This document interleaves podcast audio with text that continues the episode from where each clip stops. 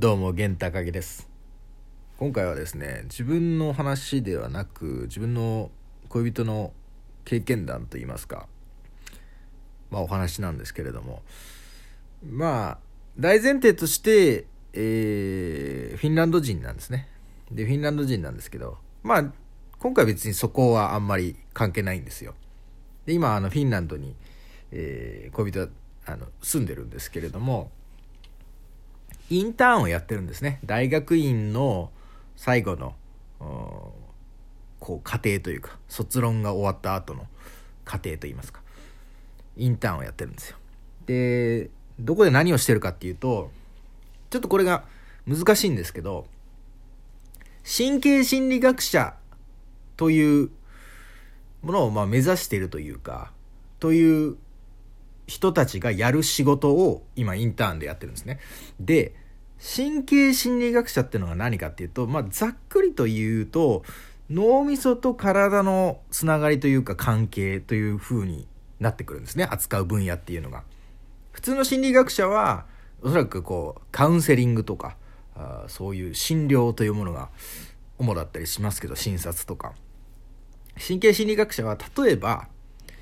事故とかあ怪我とかで頭を打ってしまった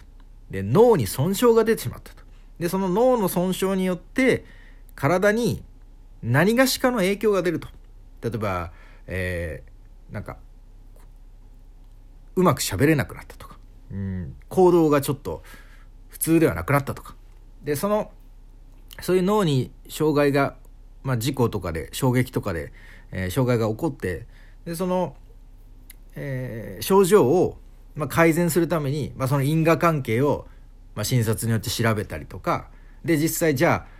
こういうリハビリをすれば脳の機能が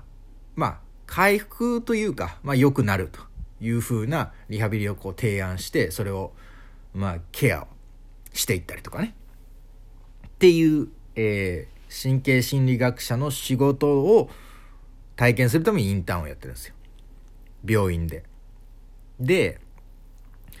まあ、脳みそとかそのに興味があるんですね。でその脳みそに興味があるもんだからその病院でも、まあ、メンターの先生というかね、まあ、教えてくれる人トレーナーみたいな人がじゃあそのある作業でその亡くなった方の脳みそをあのカットする作業があるからカットした後に何をするのかわからないです。しその調査をするのか研究をするのかはまあ置いといて。その結局本物のマジモンの脳みそを見る機会があるんだけど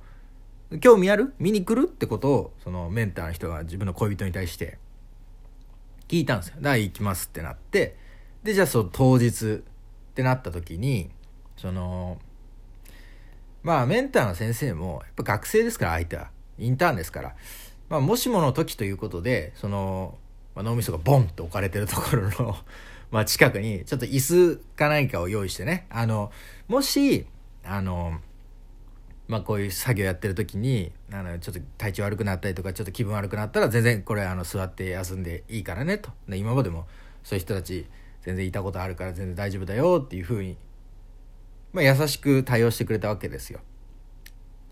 だそうなんですよ。まあそれはそうですよね。やっぱ生の脳みそ見たらいくらこう例えば本で見たりとか映像で見たりして興味があるなと思っても実際目の前に本当に人の脳みそがボンと置かれてそれはやっぱり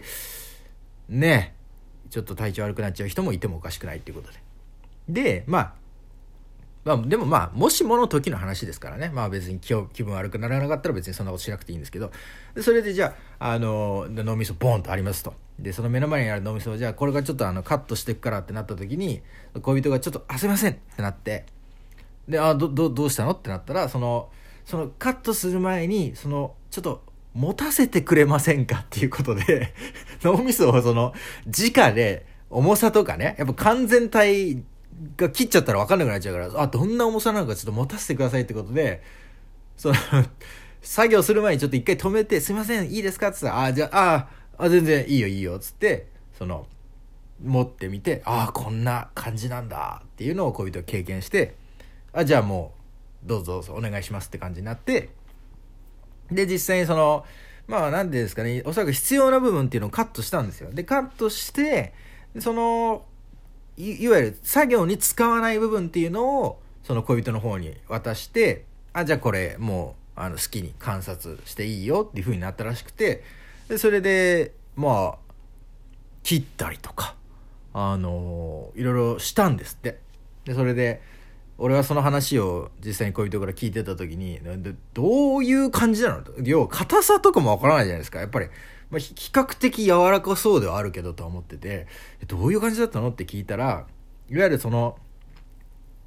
まあ、フィンランド料理ってあの結構マカロニとかもまあ使われたりするんですけど、まあ、日本人でもねあのいわゆるパスタのあのこう麺じゃないやつなんかこうペンネみたいなやつあるじゃないですか。ああいうのがグラタンとかに入ってるようなああいうのがマカロニみたいなのがこう結構くっついてる時ってありますよね。一個一個がギューッとくっついててそのフォークとかでこうベロベロベロってやってもその塊としてボロンってみたいなあんな感じみたいなことを言ってて